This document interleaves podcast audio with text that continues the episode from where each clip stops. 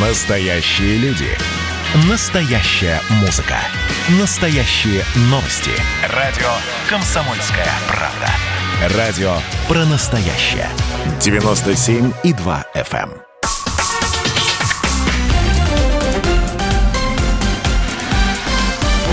Россия в движении. Здравствуйте, друзья! Это радио «Комсомольская правда». Прямой эфир. Как обычно, по вторникам в это время говорим о проблемах безопасности дорожного движения. Я приветствую в нашей студии, как обычно, по вторникам а, Наталью Агре, члена правительственной комиссии по обеспечению безопасности движения, член Общественной палаты Российской Федерации Наталья Валентиновна. Здравствуйте. Добрый вечер. Меня зовут Антон Челышев. Сегодня мы поговорим о, об очень важном а, шаге в решении очень важной проблемы, которая была сделана в октябре месяце. Речь идет о э, законопроекте, м, который поступил сейчас в правкомиссию по законопроектной, простите за тавтологию, деятельности. Документ пока не рассмотрен, но тот факт, что он в принципе продолжает свое движение, а, медленное, но верное к принятию, а, есть надежда на то, что он будет принят в ближайшее время. Речь идет о документе, который будет а, а, регламентировать взаимоотношения госавтоинспекции и служб здравоохранения. Речь идет об обмене информацией между а, полицией и а, врачами относительно людей, у которых есть медицинские противопоказания к управлению транспортными средствами.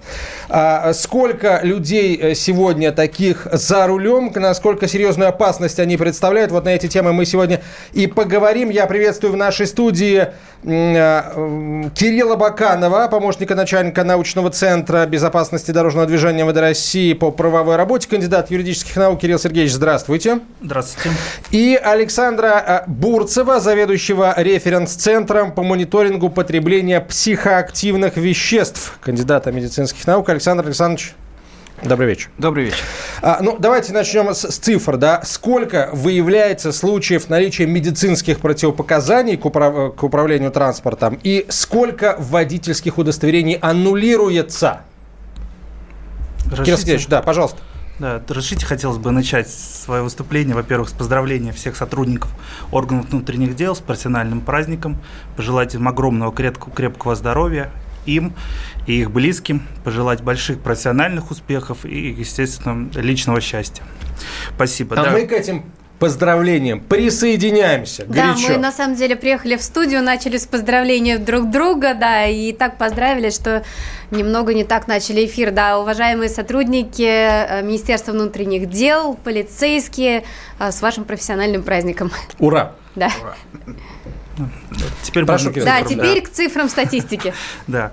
Ну, скажем, по нашим данным, в 2019 году было выявлено 35, ты- порядка 35 тысяч фактов наличия у водителей транспортных средств медицинских противопоказаний, показаний либо ограничений к управлению транспортным средством. Из этих 35 35 тысяч, ну, материалы были рассмотрены в том числе судом, и порядка 12 тысяч водителей транспортных средств были лишены, их право управления были прекращено установленном порядке. А вот э, когда вы говорите про эти 35 тысяч, э, то есть я правильно понимаю, что это когда э, остановили водителя, да, либо это уже после дорожно-транспортного происшествия, и главное вот здесь будет, наверное, также вопрос, а, это определили, что это именно не алкоголь, либо наркотические вещества, а именно медицинские препараты, да, которые, скажем так, прописаны водителем, вернее, прописаны человеку для того, чтобы, скажем так, вылечить то или иное заболевание. Мы об этом же говорим. Нет, тут не совсем. То есть отчасти можно об этом говорить. Здесь работа на самом деле сложнее, потому что как раз мы будем говорить, что порядок не урегулирован в настоящее время. Информация получается совершенно из различных источников. Скажем, единственным сейчас правомочным органом является прокуратура Российской Федерации, которая в рамках своих надзорных мероприятий может у медицинских организаций запрашивать информацию о наличии противопоказаний.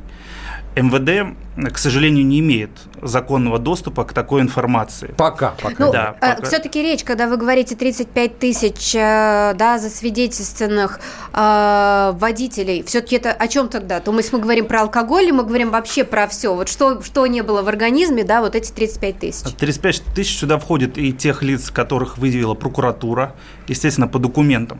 По факту при остановке сложно выявить какое-то заболевание и сказать, что есть заболевание. Все, что мы можем выявить, это факт либо употребления алкоголя, либо наркотических веществ. Само по себе употребление алкоголя ну, не является, скажем так, заболеванием. А вот с, в случае употребления и выявления факта наркотических веществ, то в этом случае можно говорить о потенциальном наличии какой-то угрозы именно в виде медицинского противопоказания. В этом случае материалы МВД направляют в прокуратуру.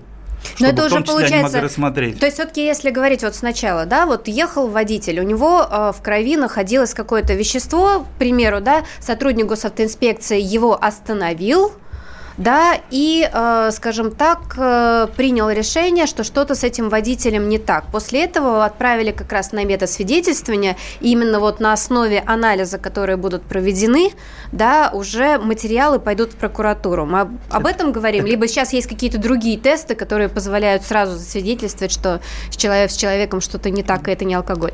Да, к сожалению, именно медицинские противопоказания нельзя выявить в моменте. Они, скажем, вот эта процедура не связана с медицинским освидетельством состояния опьянения, которое, скажем так, сотрудник госинспекции производит на дороге, либо в последующем медицинской организации. Эта работа чуть сложнее, она связана выявление, скажем, факта наличия заболевания по медицинским документам в основе своей. И как раз для этого нужно получить информацию, которая законодательством Российской Федерации относится к категории врачебной тайны. И, и скажем, здесь есть только полномочия прокуратуры. Мы в лучшем случае, если нам из какого-то источника вдруг появится информация о наличии именно заболевания, мы сможем тоже обратиться в прокуратуру. если мы по результатам того, как мы пресекли факт управления тест состояния опьянения, получаем информацию, что лицо э, находилось под действием наркотических психотропных веществ, только в этом случае мы можем опять-таки перед прокуратурой инициировать вопрос о проведении проверки. Ну, то есть получается, что если, а, опять же, да, водитель э, двигается, его остановил сотрудник госавтоинспекции, то сотрудник что может? Это вот я просто объективно, да, вот сейчас сидят, слушают обычные водители. Скажем так, мы профилактируем и тех, кто, в общем, некорректно себя ведет, просто чтобы люди знали, да, вот останавливается сотрудник госавтоинспекции, видит, что с человеком что-то не то. Вот на что вы сейчас имеете право? А, что, ну, вы да. можете, что вы можете сделать? Ну, сейчас у нас есть только полномочия либо в рамках, а, действовать в рамках Кодекса об административных правонарушениях, это применить меры медицинского процессуального обеспечения – это отстранить лицо, провести освидетельствование и составить протокол об административном правонарушении. Либо в случае, если это повторное управление ТСС состояние опьянения, то возбудить уголовное производство. К сожалению, именно на этом этапе о наличии противопоказаний у нас нет ни полномочий, ни механизмов. В этом, собственно, и суть проблемы, которую призваны решить, насколько я понимаю, вот законопроект, с которым мы начали разговор. Александр Александрович, а вот э, у вас хочу спросить, вообще, как меняется вот количество водителей, а, или, скажем так, процент водителей среди всех тех людей, у которых есть проблемы с алкоголем, уже медицинские, да, то есть это болезнь, диагноз либо алкоголизм, либо наркомания. Это, это, эта цифра, она как-то меняется с годами?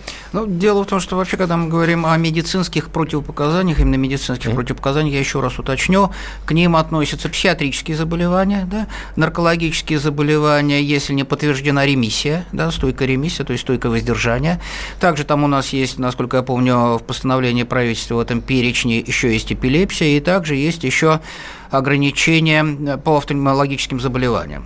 Вот. И действительно, когда мы говорим, пытаемся вообще пытаемся связать выявленного в опьянении водителя на дороге, да, и наличие у него противопоказаний, нам сделать это практически невозможно.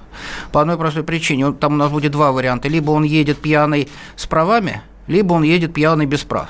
Если он едет пьяный без прав, да, как его э, смотреть, у него противопоказания, значит, у него не было прав, значит, он не проходил комиссию, либо уже лишили прав, да, вот, то есть у него есть противопоказания. А те, которые однократно выявляются в опьянении, да, но ну, мы их тоже никак не можем связать с наличием заболевания. Почему? Потому что если у него есть права, э, значит, формально он их получил, значит, формально у него не были выявлены противопоказания. А в отношении вообще частоты управления транспортным средством и нахождения на, точнее, под диспансерным наркологическим наблюдением, я могу сказать, сейчас мы уже начали обсчитывать, мы сделали, на мой взгляд, очень интересное исследование в Москве.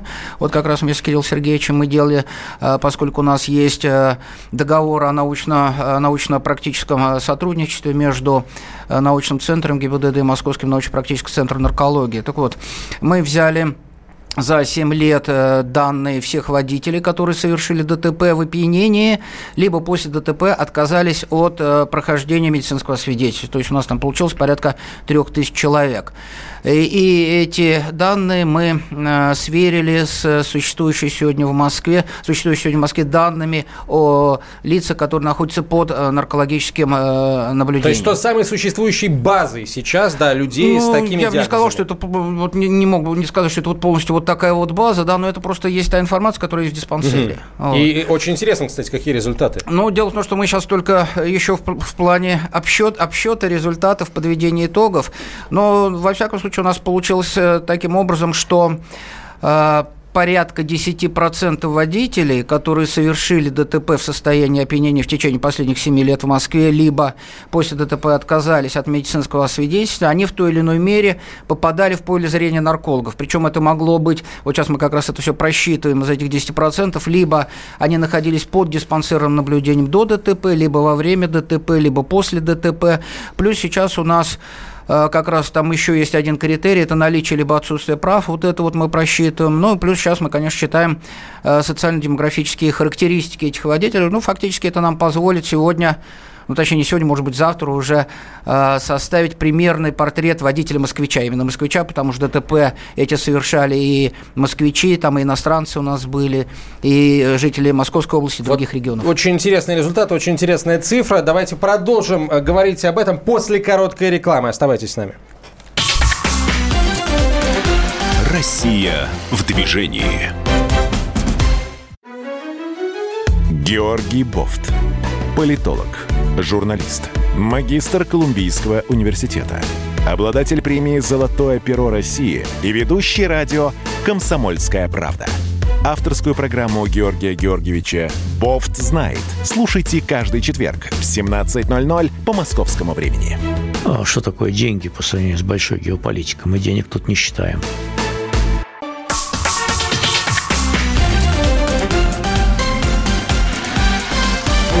Россия в движении.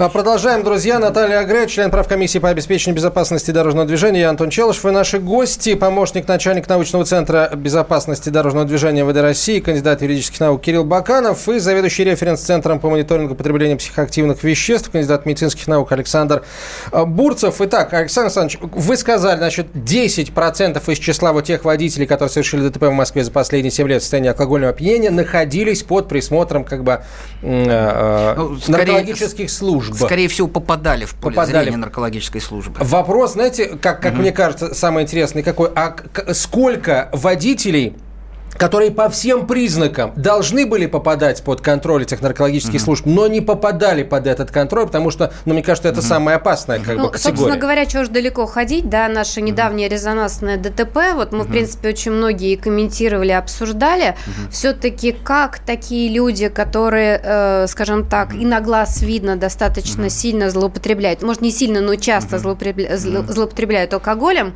да, все-таки mm-hmm. могут пройти медкомиссию, да, то есть вот что позволяет uh-huh. на сегодняшний день медицинской системе uh-huh. их допустить, потому uh-huh. что вот мое искреннее убеждение, что не допустили бы, да, и человек uh-huh. бы не погиб. Я сейчас даже uh-huh. не хочу касаться вопросов там uh-huh. нетрезвого водителя, как он это сделал, да, uh-huh. но вообще система должна все-таки э, работать таким образом, чтобы не допускать. Uh-huh. Вот что сегодня, uh-huh. по вашему мнению, все-таки допускает uh-huh. такого рода водителей, да, до управления транспортными средствами? Спасибо. Как они проходят uh-huh. эту комиссию? Спасибо за ваш вопрос, но я вам хочу тоже напомнить, что они допускаются раз в 10 лет, когда меняются права обычно.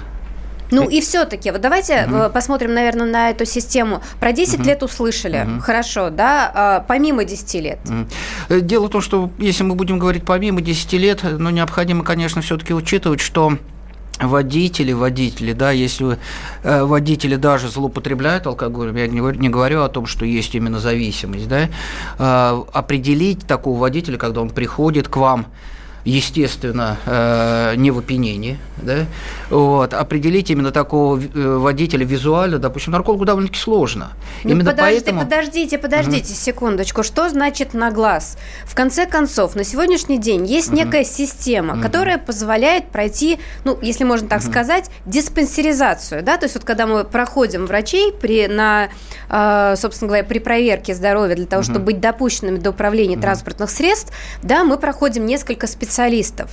А почему? А, ведь мы сейчас допускаемся ко многим там активностям, да, а, сдавая кровь, либо сдавая мочу. А что нам мешает, собственно говоря, юридически в эту систему ввести такого рода анализ? Мы же в конце концов на глаз не определяем да, здоровье, да? Да, да, а, Вот что, что останавливает и можно ли это сделать? А вот. я могу сказать, что останавливает. Останавливает очереди, которые недавно были в этом году, да, когда всем водителям предложили сдавать э, CDT, тот же самый тест, и плюс предложили в обязательном порядке проходить химико-токсикологические исследования, да, перед диспансером были огромные очереди. И в итоге, в итоге этот приказ Минздрав отозвал из-за недовольства. Кирилл Сергеевич, говоря. Да. Я просто хотела бы угу. напомнить, у нас по-прежнему в год, угу. да, вот за прошлый год погибло э, угу. больше 16 тысяч человек. Я при всем как бы уважении к тому, угу. что сейчас делают медики с коронавирусом, да, мы все сдаем тесты, угу. да, вот с, с утра до вечера, я не знаю, сколько за год, да, я, угу. я приняла участие в сдаче крови для того, чтобы там все, да, а в данном случае у нас не гибнет 17 тысяч человек от коронавируса, у нас гибнет на дорогах, вот, поэтому э, позиция госавтоинспекции скажем, ну, хотел отметить тут э, ряд проблем. Первый, который обозначили, что, как правило, водители получают право управления 18 лет. В последующем приходят через 10 лет. Чем особенность, например, таких заболеваний, связанных с наркологией и психиатрией? У них самый пик проявления после 20 лет. То есть, если он пришел 18, он прошел, то пик ну, этих заболеваний проявляется после 20 лет. То есть вот это большая проблема. Это ну раз. хорошо, в 28 он все равно придет. Да, это как раз поэтому говорю, есть вторая проблема. Это отсутствие единой базы в, в Минздраве, в медицинских организациях. Сейчас информация о наличии, вот, скажем так, заболевания по линии наркологии в лучшем случае аккумулируется в пределах региона. Общероссийской базы нет. И не в каждом регионе есть база, которая охватывает весь регион. Я думаю, мы провели не одно совещание с коллегами из Министерства здравоохранения. У нас цифровизация, да, сейчас, у нас везде есть интернет. А о чем говорят медики? Что мешает создать базу? Мы все-таки одна страна, да, мы как бы не, даже не, не республики, мы просто одна страна. Вот что мешает собрать эту информацию в базу? Даже для медиков, да, вот мы сейчас перейдем к другому вопросу доступа, да, но вот все-таки э, сами медики же должны, наверное, иметь э, доступ, потому что у нас высокая мобильность, у нас самолет, у нас, кстати, строятся дороги прекрасные, мы переезжаем из региона в регион, получается, а базы нет?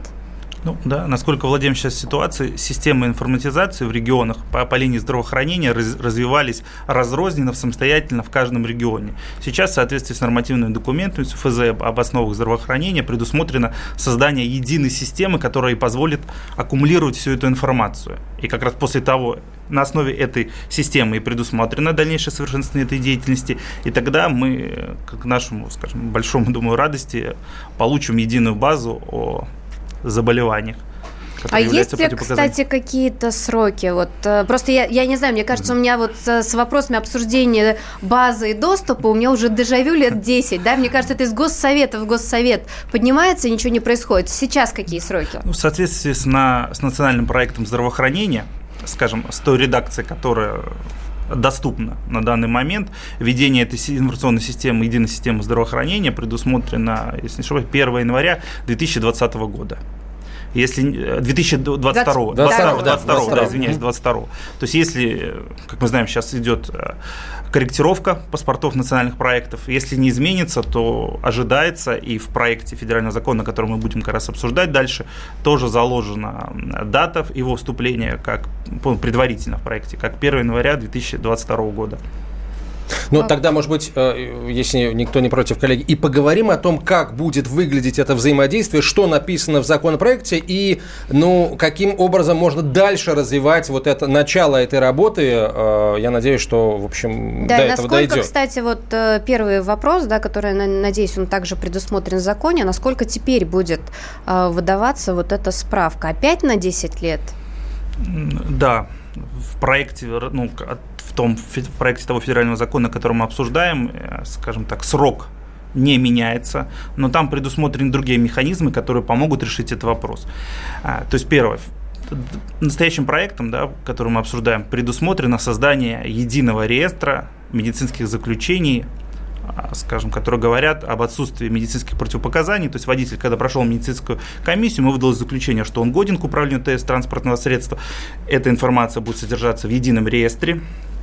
В случае последующего обращения, скажем так, такого водителя за медицинской помощью в рамках обязательного медицинского освидетельства, медицинского освидетельства, просто обращение за помощью, да, то есть э, как врачу он обращается, э, медицинские работники должны будут проверять по этому реестру, если, это, если они видят, что есть противопоказания, к На каком этапе? На каком этапе, Кирилл Сергеевич? На этапе обращения к врачу. То есть, когда он обращается, если они видят, что у него есть признаки противопоказания, то они должны будут проверить его в этом реестре. Вы если имеете в виду, когда он, обращ... когда он обращается по любой медицинской по любой, проблеме, да? да? То есть вот я приш... пришла, метап... там просто вот у меня да. там провериться на ковид, сразу врач заходит, да, и смотрит, если в базе информация. Ну, профильный. Профильный, профильный да. да. То есть ковид не является противопоказанием. А если мы говорим, например, о наркологе, да, то есть, который является противопоказанием, угу. если он видит у лица, что потенциальное противопоказание, он должен быть в этой системе а, проверить, если у него действующее медицинское заключение.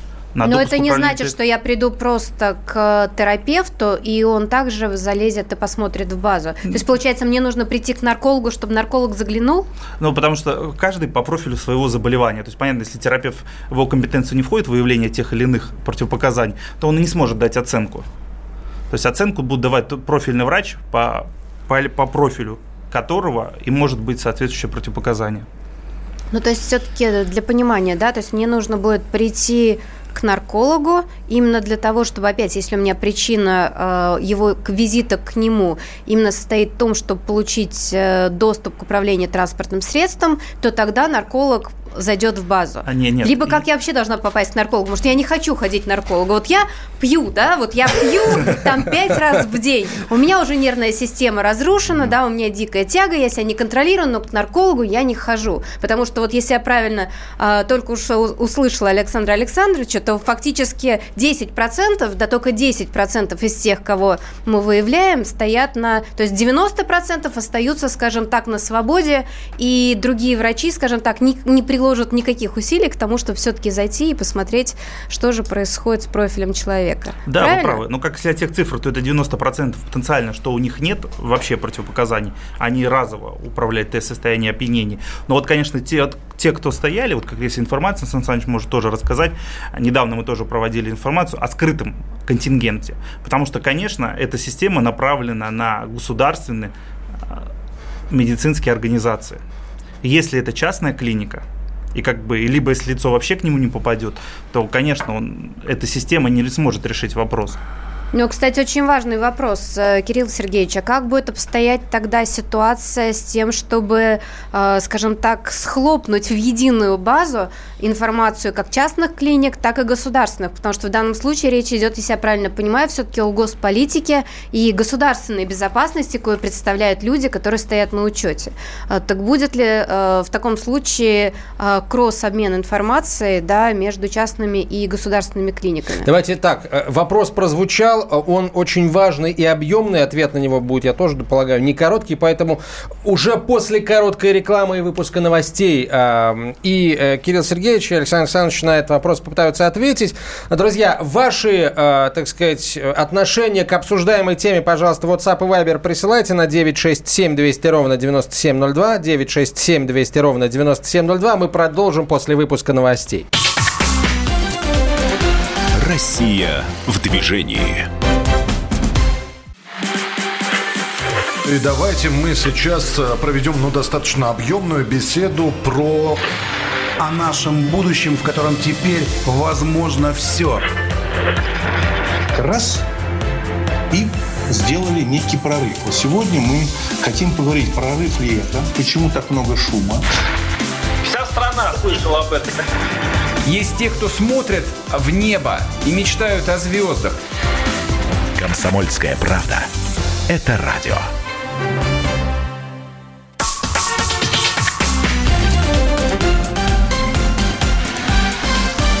Россия в движении. Продолжаем разговор. На самом деле он не э, замолкал тут э, во, во время перерыва на рекламу и э, новости. Э, Наталья Гран, Антон Челшев, Кирилл Баканов, Александр Бурцев. Говорим о допуске к управлению транспортными средствами по медицинским пока, показа, э, показаниям. И, ну или не допуске. Э, итак, вопрос прозвучал о том, как быть частниками, э, которые участвуют сейчас в, во всех процедурах допуска Имеется к управлению. в виду частные клиники, в которые вы также ходите для получения справок, для прохождения диспансеризации к допуску на управление транспортным средством. Все-таки будет ли единая база, да, и будут ли с частных клиник спрашивать так же жестко, как и с государственных? Да, в соответствии с проектом закона эти требования предъявляются ко всем медицинским организациям. Но как, естественно, будет работать, как будет налажен надзор в этой части, остается вопросом. Еще говорил, что есть часть организаций, таких условно не медицинских, как я говорил, это реабилитационные центры, а, которые вообще выпадают из понятия организации, но соответствующие услуги по, скажем, профилактике или по решению проблем с алкогольной, с наркотической зависимостью осуществляют. Вот они в данный момент полностью выпадают, и, к сожалению, принятие таких норм могут оттолкнуть пациентов от государственных и от профильных медицинских организаций вот в такие, скажем так, полумедицинские организации. Кирилл Сергеевич, а если тогда переходить в юридическую плоскость, да, то какие бы решения вы считали правильным в данном случае? Ну, естественно, мне кажется, что если действительно идет подмена одной услуги другой, которая по факту имеет признаки медицинской, то, конечно, нужно вопрос, решить вопрос о смежности таких услуг и решить вопрос о их лицензировании. Ну, то есть единый, как бы единым подходом к лицензированию, да, потому что речь идет, опять же, о человеческих жизнях в случае, если люди оказываются за рулем. А, Александр Александрович, а вы еще вы, вы, вы как считаете? То есть вот э, я так понимаю, что вы все-таки чуть ближе к Министерству здравоохранения. А что останавливает на сегодняшний день? Потому что тема действительно, ну как бы это, это очень важная тема. Э, ну и все-таки, во-первых, я хотел бы уточнить, что когда мы говорим о э, выявлении противопоказаний психиатрических, наркологических, допуск дается только в государственных учреждениях, во-первых. Вот все остальные уже выявли, противопоказания там могут выявляться уже в комиссии коммерческих, да, но в, в первую очередь, конечно, наркология, психиатрия это только государственная. Подождите, а вот если я пришла в частную клинику, угу. да, а до этого, скажем так, я стояла на контроле в наркотическом, наркологическом диспансере, угу. то вот эти частные коллеги, они получат какой-то сигнал о том, что я где-то стояла на учете? Ну, То есть, том, как что... заставить их хотя бы обратить внимание, угу. большее внимание угу. на того человека, угу. который пришел к ним, а не в государственную угу. клинику? Дело в том, что в соответствии с действующим приказом Минздрава наркологические противопоказания выявляются только в государственном учреждении. Частники здесь ни при чем. Подождите, ну а как, а как тогда на сегодняшний день, на основании чего работают частные клиники, которые проводят, опять же, полный контроль здоровья и выдают справку на управление транспортными средствами. Они проводят полный, как вы говорите, полный контроль здоровья только на основании тех справок, которые водитель принесет из наркологического диспансера и психоневрологического диспансера. То есть у водителя две справки, а это При уже... этом доступ проверить, насколько, скажем так, эти справки имеют право на жизнь, да, а, возможности нет. Если я правильно понимаю, здесь вот вопрос и а, Кирилла Сергеевича, да, ведь многие годы действительно говорилось о том, что сотрудникам госавтоинспекции очень важно получить доступ к базе не столько к диагнозам, хоть иметь какую-то там красную кнопку, которая загорелась, что у этого человека какие-то проблемы были. Ведь об этом же идет речь, я правильно да, вы понимаю? совершенно правы, да. Это основная проблема. И как раз вы очень правильно отметили, что есть медицинский сектор, но получается как раз наоборот. Он приходит в государственную за справкой, что у него нет противопоказаний, а при этом он наблюдается в частной клинике и проходит лечение от того заболевания, которое является противопоказанием. Если в государственной клинике именно по линии наркологии и психиатрии, Он они чист. этой информацией угу. не владеют, они на него смотрят как на обычного гражданина и а что мы предусматриваем тогда в новом законопроекте? То есть вот как мы собираемся все-таки решить этот вопрос? Потому что, если я правильно понимаю, мы так, э, с одной стороны, доступ к базе-то дадим, но какая-то база будет Будут тоже усеченная. Там все, да, да, вся информация, все сведения. Да, вот как раз, да, информация будет. МВД будет получать только информацию о действительности, либо недействительности медицинского заключения. По сути, на Минздрав ложится, скажем так, справедливая обязанность поддерживать медицинское заключение в актуальности. То есть если в медицинских организациях появляется информация, что у тех лиц, которые имеют соответствующий допуск и медицинское заключение, есть болезнь, которая является противопоказанием, они должны этого, это лицо направить на внеочередное медицинское освидетельствование. И там уже будет принято решение либо о том, что он годен к управлению, либо будет принято решение об аннулировании медицинского заключения, что является поводом для прекращения действия права на управление транспортным средством. То есть эта система предусматривает, что контроль и поддержание в актуальности медицинского заключения будут осуществляться внутри системы здравоохранения. МВД не получит доступа, скажем так, к информации о заболевании. Ну, с другой стороны, вы ведь и не, скажем так, и вам это и не надо. Вам скорее да. еще раз, э, если вы э, останавливаете водителя, да, вам нужна скорее где-то информация о том, что в принципе у этого человека, как вы видите, например, что если вы этого человека лишали прав, вы же видите то, что его, по какой причине его лишали прав, ну вот на сегодняшний день, сегодняшней базе, правильно? Да, да. То есть э, таким образом у сотрудника есть, скажем так, подсказка обратить внимание либо на состояние водителя, да, если отъем прав осуществлялся за э, употребление алкоголя за рулем, либо там за превышение скорости, тогда, ну, то есть, скажем так, это опять же определенный вопрос, да, коммуникации, и вот у нас очень многие же автомобилисты говорят, что вот там сотрудники, да, э, стращают, да, иногда проверяют не то. Вот, собственно говоря, то, о чем сейчас мы обсуждаем, госавтоинспекция просит для себя инструмент для того, чтобы, скажем так, более тщательно обращать внимание на тех, кто требует этого более тщательного внимания.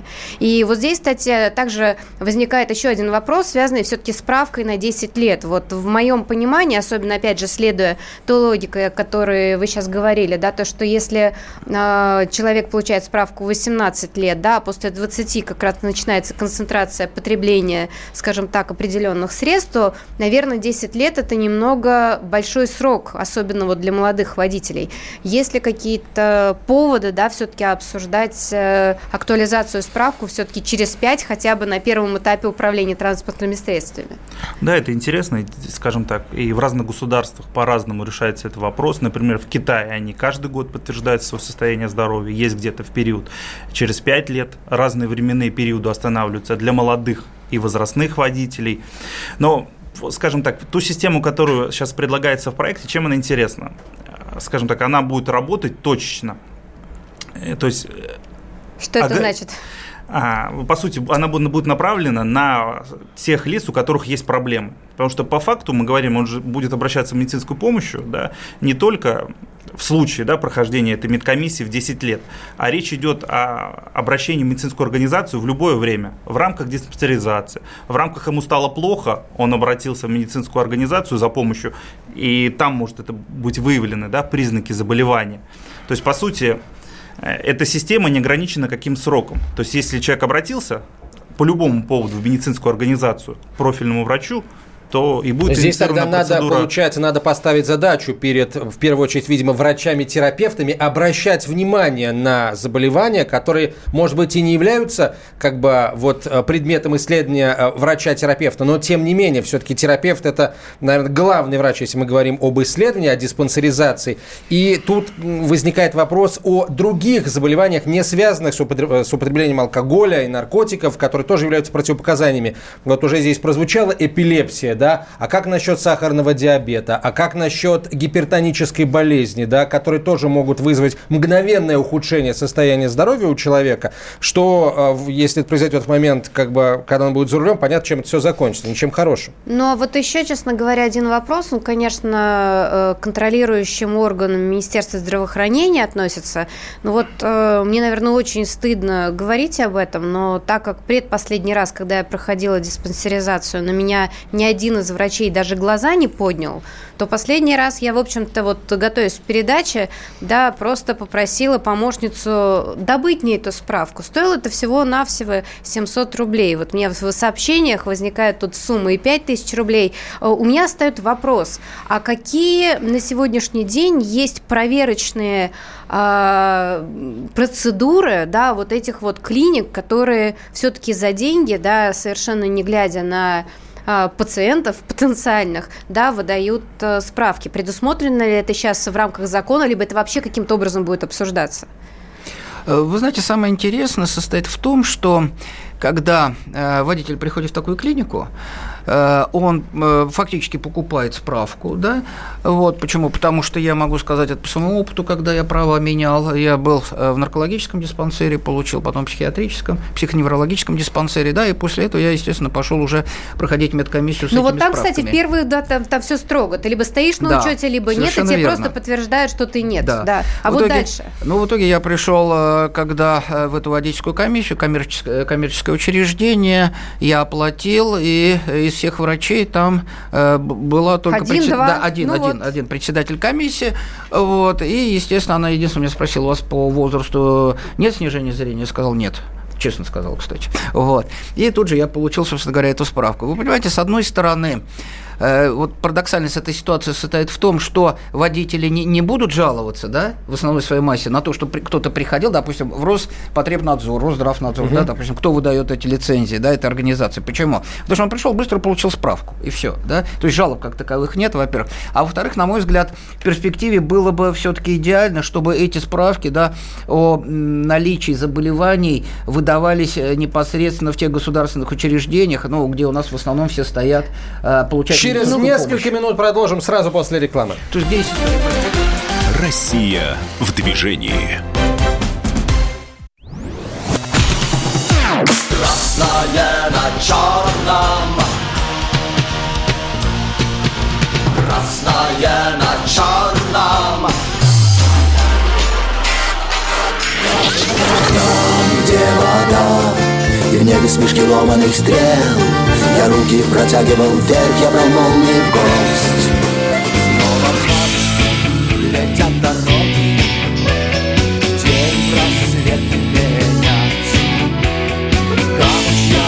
а мне досталась Трасса Е95 Опять игра, опять кино.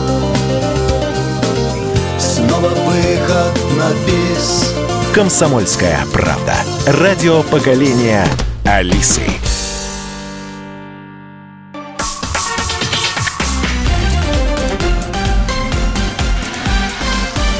Россия в движении. Да, продолжаем. А, Времени не очень много осталось, к сожалению, вопросов масса. Да, Кирилл Сергеевич, вот э, на мой взгляд, инициатива да, может также исходить и должна исходить от сотрудников госавтоинспекции, да, о том, чтобы перенаправить человека на метасвидетельствование. Да, скажем так, в рамках того исследования, которое мы проводили, мы говорим, что сейчас проект предусматривает, что на внеочередное медицинское освидетельствование могут направить, естественно, медицинский работник. Мы в рамках исследования, изучая в том числе международный опыт, предлагаем и говорим рассмотреть возможность, чтобы на внеочередное медицинское освидетельство имел право направлять сотрудник полиции. Конечно, это чтобы не было субъективного смотрения, это же вопрос о заболевании говорит. Поэтому говорим, что должен быть создан пул группы риска, которая будет скажем так, являться сигналом, что нужно на человеку уделить внимание. Либо, если он кандидат в водители, чтобы медики его пристально посмотрели. Туда должны войти, кто должен войти? Вот среди кандидатов в водители. Это лица, которые ранее например, привлекались к ответственности за управление ТС в состоянии опьянения. Вот такой факт. В настоящее время 85% водителей в состоянии опьянения выявляют сотрудники госинспекции из всех. И только 15 медицинских организаций. И когда к ним приходит человек, который ранее был лишен за управление тест состояния опьянения, медик в 80% случаев не может даже знать, что он был лишен. И на него смотрят как человека, не имеющего никаких проблем. Кстати, а вот это новые правила, оно предусматривает доступ медиков к этой информации, потому что это тоже очень важно. Нет, к сожалению, этот проект не предусматривает. Мы вот, скажем так, у нас была договоренность провести такой эксперимент в Москве, но, к сожалению, наши планы, то есть мы в мэрии Москвы это обсуждали, в департаменте транспорта, но, к сожалению, коронавирус наши планы отодвинул, и мы не приступили. Второй пул, вот я говорю, опять же, в группе риска, ага. кого можно отнести, это те лица, которые совершали административные правонарушения в состоянии опьянения. Например, потребление наркотиков, ну, не связано с управлением не сразу, ну, понятно, просто в какие-то общественном преступления. месте, с оружием, еще что-то. Это потенциальная группа риска. И поэтому к ним нужно подходить с особой внимательностью. И то же самое, если лицо управляет транспортным, у него есть право на управление, и мы видим, что он привлекался к ответственности за потребление наркотических веществ, за управление, например, использование оружия в состоянии опьянения, появление в общественных местах, да, скажем так, в состоянии опьянения, то есть система таких нарушений для нас может являться основанием, опять же говорим, это же не усмотрение сотрудника, это набор юридических фактов. Говорит об, у человека, что есть проблемы с алкоголем или с наркотиками. И это нам бы позволяло сотрудникам полиции на основании юридического факта направлять на внеочередное медицинское свидетельство. Такая практика сейчас предусмотрена в законодательстве Республики Казахстан, в Республике Беларусь, в Германии, в Швейцарии, вот Швеции. мы, кстати, как Российская Федерация, всегда следим за международными трендами, и этот тренд мне очень нравится. Мне кажется, мы должны его тоже перенять и усовершенствовать. А какие еще, кстати, вот вопросы, как вопросы доступа а, решаются в, в разных странах, и что нам еще можно было бы взять на вооружение? И главное, вот судебная практика. Вот судебная практика. Вот мы как раз касались вопроса того, что если человеку выдали справку, он потом попал в ДТП, убил кого-то, вот кто-нибудь когда-нибудь поднимал ту справку, которую ему выдали? Да. Вот, э, вот последний даже, даже кейс, да, вот выдали алкоголику доступ. Кто, кто-нибудь поднял в судебной практике, да, и привлек организацию, которая допустила? Да, как правило, такие вопросы рассматриваются. Э, естественно, в рамках э, уголовного расследования выявляются обстоятельства, способствующие совершению преступления, в том числе и достоверных всех медицинских справок. А что грозит тогда этому медицинскому учреждению? Ну, к сожалению, по настоящим правилам это либо привлечение к административной ответственности организацию, ну, либо в худшем для случае это лишение лицензии. Вот здесь интересно рассмотреть опыт Хорватии. У них, на самом деле, они очень жестко подошли к этому вопросу. У них есть обязанность врачей э, сообщать такую информацию о наличии противопоказаний в орган, который выдает водительское удостоверение. И в случае, если они эту информацию не сообщают, то для конкретного врача предусмотрена ответственность, а, скажем, на наши средства порядка 50 тысяч рублей. Хорошая и, ответственность, это хоть что-то. Да, и они привлекают, то есть у них есть данные по Хорватии, они привлекают. Ну, очень врачи не согласны в Хорватии с такой практикой. Но зато они намного более внимательно смотрят на тех, кто приходят за такого рода справкой. Да. Хорошо, а давайте э, посмотрим, э, как, как работает наркологическая служба а, в отдельном конкретно взятом российском регионе, потому что мы пока региональный аспект не понимали. Давайте вот этот пробел восполним. На прямую связь со студией выходит Наталья Царегородцева, исполняющая обязанности заведующей отделением наркологических экспертиз Кировского областного наркологического диспансера. Наталья Леонидовна, здравствуйте. Здравствуйте. Скажите, пожалуйста, вот а, наркологи получают информацию о водителях, которые задерживаются на дорогах Кировской области за управление транспортными средствами в состоянии опьянения? Ну, в случае, если медицинское свидетельствование проводится непосредственно в лечебном учреждении, конечно, мы этой информацией располагаем. Но если проводят, допустим, сотрудники ГИБДД на месте, то мы данную информацию не получаем. Хорошо. А, да. а как вы взаимодействуете с сотрудниками ГАИ, да? Ведь, э, ну, как бы есть вопросы процедурные, а может быть, у вас есть какие-то инициативы. Вот э, в чем ваша предрасположенность в работе со службой? А, ну, с сотрудниками ГИБДД у нас есть такая практика, как э, проведение профилактических мероприятий с водителями, которые уже лишены водительских прав. В основном делается акцент на тех водителях, которые задержаны повторно в состоянии алкогольного опьянения.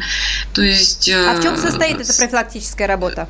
Ну, со, со стороны ГИБДД это а, собрать этих водителей, и, соответственно, нарколог приходит, э, объясняет, э, собственно, последствия употребления алкоголя, социально-правовые ограничения, ну и, собственно, проводит э, ну, как, как таковой ликбез. Вот так, такая практика у нас существует. А, Наталья, а вообще, э, как в динамике выглядит количество водителей, да, процент водителей среди всех граждан, которые стоят на наркоучете в регионе? Ну, такая статистика у нас не ведется.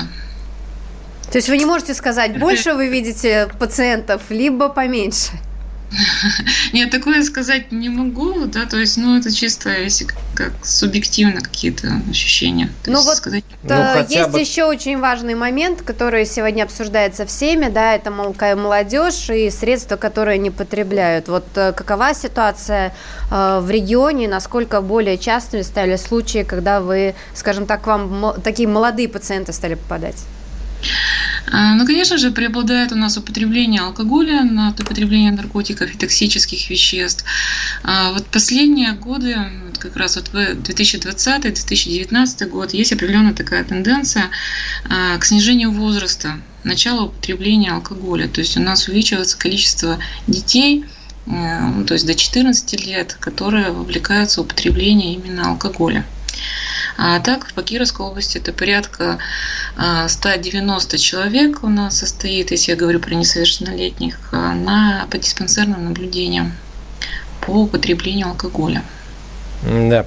Наталья Леонидовна, спасибо вам большое. Наталья Царегородцева была на прямой связи со студией, исполняющая обязанности заведующей отделением наркологических экспертиз Кировского областного наркологического диспансера. Коллеги, у нас чуть больше двух минут. Давайте резюмировать и, может быть, поговорим о том, как в идеале должна выглядеть вот эта система взаимодействия Минздрава и а, госавтоинспекции по обмену информацией. Что еще можно дальше сделать, да, после а, того, как заработает то, о чем мы сейчас говорим? Ну, вот самые ключевые моменты, самые ключевые моменты для госавтоинспекции? Что бы помогло в работе?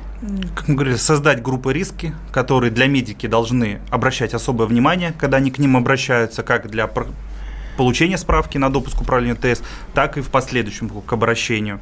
То есть это вот пул водителей, которых мы обозначили. И также создать группы риска и предоставить право сотрудникам полиции по определенным юридическим фактам направлять на медицинское, внеочередное обязательно медицинское свидетельствование лиц, у которых имеются проблемы. И также очень важен вопрос, вопрос возврата водительского удостоверения. То есть, если водитель был застигнут, а, управление тест состояния опьянения, мы должны очень тонко подойти к к системе, скажем так, к механизму его возврата.